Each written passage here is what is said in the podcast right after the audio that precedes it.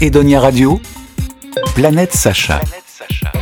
Bonjour à toutes, bonjour à tous, ici Sacha sur Edonia Radio pour votre rendez-vous avec la pop culture, la culture du divertissement d'un certain divertissement. Nouvelle chronique dans laquelle je vais vous parler de cinéma avec mon top 3 des films des années 80. C'est parti Marty mène une existence banale. Aucun McFly n'a jamais laissé la moindre trace dans toute l'histoire de Hill Valley. Vous savez, l'histoire, elle va changer.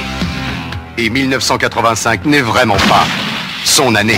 Impossible de commencer ce top 3 sans citer cette trilogie cultissime dont le premier opus a débarqué en 1985. Il s'agit de Retour vers le futur. Vous dites que vous avez fabriqué une machine à voyager dans le temps à partir d'une DeLorean? Réalisé par Robert Zemeckis, cette série de films raconte les folles aventures de Marty McFly interprété par Michael J. Fox qui voyage à travers le temps grâce à une DeLorean transformée en machine temporelle par le professeur Emmett Brown. C'est Christopher Lloyd qui campe le savant un peu fou de cette saga, ce même Christopher Lloyd qui interprète le rôle de l'oncle fétide dans une autre saga, La famille Adams, mais ça, c'est une autre histoire. Ça marche C'est une soucoupe volante venue de l'espace Le second volet sortira 4 ans plus tard avec les mêmes acteurs principaux, viendra ensuite un troisième et dernier volet en 1990 dans lequel les deux amis vivront une aventure au Far West. Ce film, devenu culte au cours des années qui ont suivi sa sortie, doit aussi son succès à sa musique, mais surtout à son titre, The Power of Love, interprété par le groupe américain Huey Lewis and the News. Huey Lewis que l'on peut apercevoir dans le premier opus, l'aviez-vous remarqué? Retour vers le futur. Second de mon top 3, les Goonies. Si je vous dis Bagoo, Mickey, Choco ou encore Data, vous avez bien évidemment reconnu les protagonistes principaux de ce film sorti, lui aussi, en 1985. Et voilà, c'est cassé, Shun Hé, Mika, trouve une carte Oh la vache, vous vous rendez compte de ce qu'on pourrait faire Oh non, je ne peux plus être mêlé aux aventures à la con des Goonies Cette bande de copains doit affronter la famille Fratelli, tout juste évadée de prison, dans une chasse au trésor, après avoir découvert dans un grenier une vieille carte appartenant au pirate Willy le Borgne.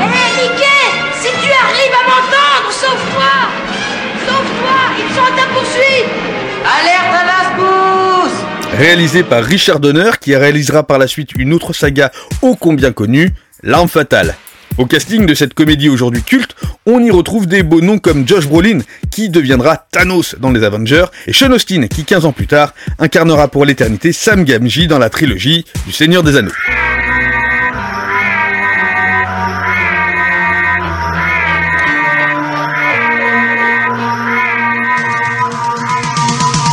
Si vous aviez reconnu cette musique, vous savez d'ores et déjà quelle saga va venir conclure mon top 3 de films des années 80.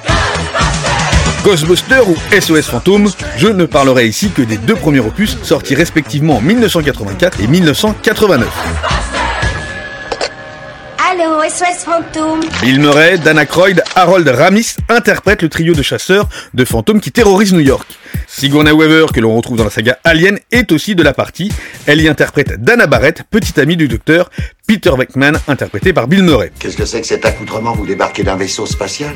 Ah ah, non, on est des exterminateurs. Il paraît qu'il y a un cafard au 12 Sacré matériel pour un cafard. Il te boufferait la gueule en moins de deux. Sans oublier Rick Moranis qui interprète Louis Tullis, qui sera transformé en chien de pierre dans le premier opus.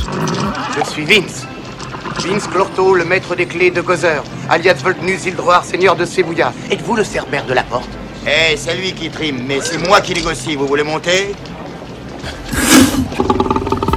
Il est important aussi de citer la comédienne Annie Potts qui incarnait la standardiste des chasseurs de fantômes, Janine Melnitz. Est-ce que vous croyez aux ovnis, à la métapsychique, à la télépathie, à la médiumnie, à la clairvoyance, au spiritisme, au mouvement télékinésique, à la transe des mégagnomes, au corps astral, au monstre du Loch Ness et au mythe de l'Atlantide?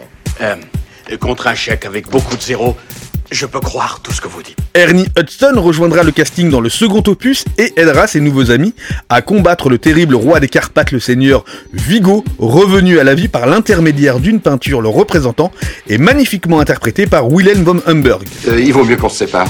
Excellente idée. Ah oui, on fera plus de dégâts comme ça. Voilà, vous connaissez mon top 3 des films des années 80. Beaucoup diront que je n'ai pas parlé de Terminator de James Cameron, sorti en 1984, ou d'Alien, sorti en 1979, et réalisé par Ridley Scott. Je sais, je sais, mais il fallait faire un choix, et vous, dites-moi, quel est votre top 3 Voilà, c'est tout pour aujourd'hui et n'oubliez pas que le plus important reste à découvrir, s'amuser et le partager. Salut Retrouvez cette séquence sur toutes vos plateformes de podcast et Donia Radio tout en podcast. Edonia Radio. Edonia Radio.